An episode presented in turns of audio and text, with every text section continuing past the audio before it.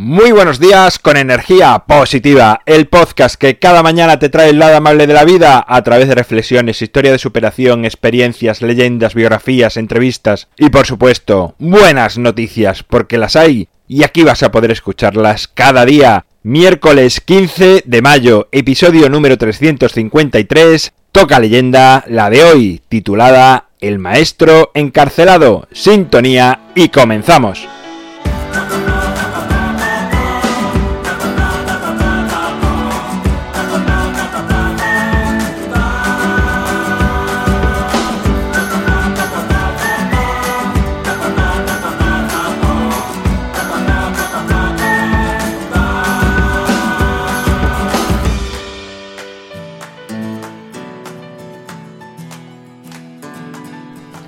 Muy buenos días, ¿cómo avanza la semana? Estamos ya en el Ecuador, has escuchado la guitarra como suena, eso quiere decir que llega una leyenda, una historia, un cuento, la de hoy, titulada El maestro encarcelado, y dice así.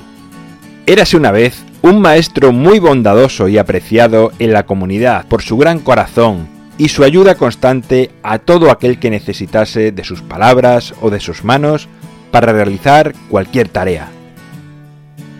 Era ya bastante anciano, estaba cerca de los 80 años, y en tantos años había logrado tener más de 30 discípulos que trataban de seguir sus consejos y aplicar las enseñanzas del maestro en sus vidas.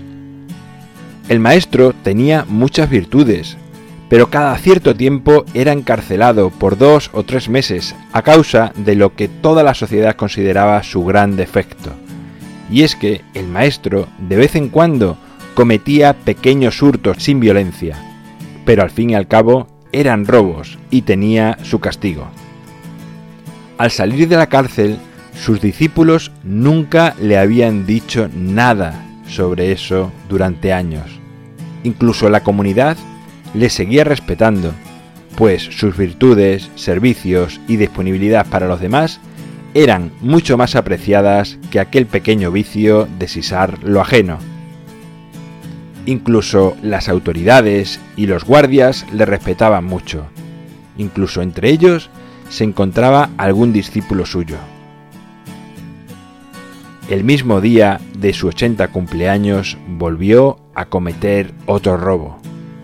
Esta vez sus discípulos se atrevieron a reprochárselo y a decirle que ya era bastante mayor para seguir cometiendo ese error tan infantil.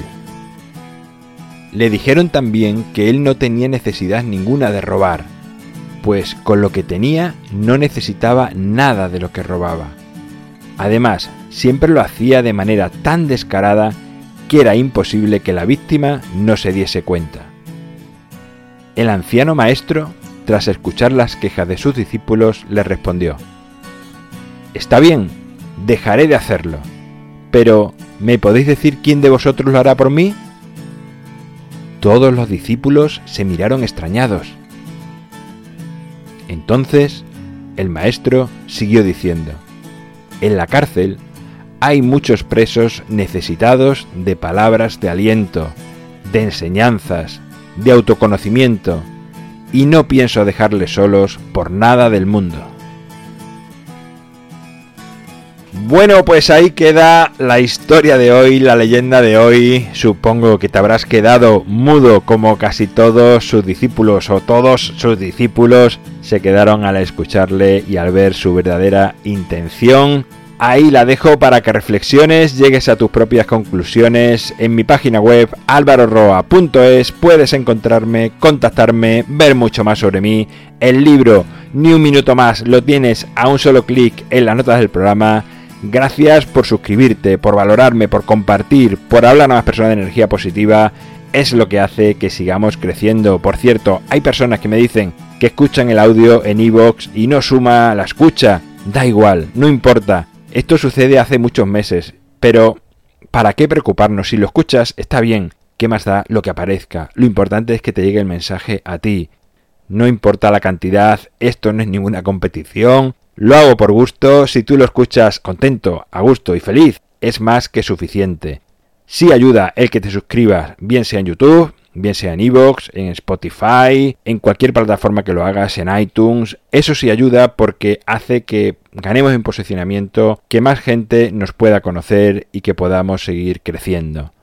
Nos encontramos mañana jueves, será con una biografía, sí. Y como siempre, ya sabes, disfruta, sea amable con los demás y sonríe. ¡Feliz miércoles!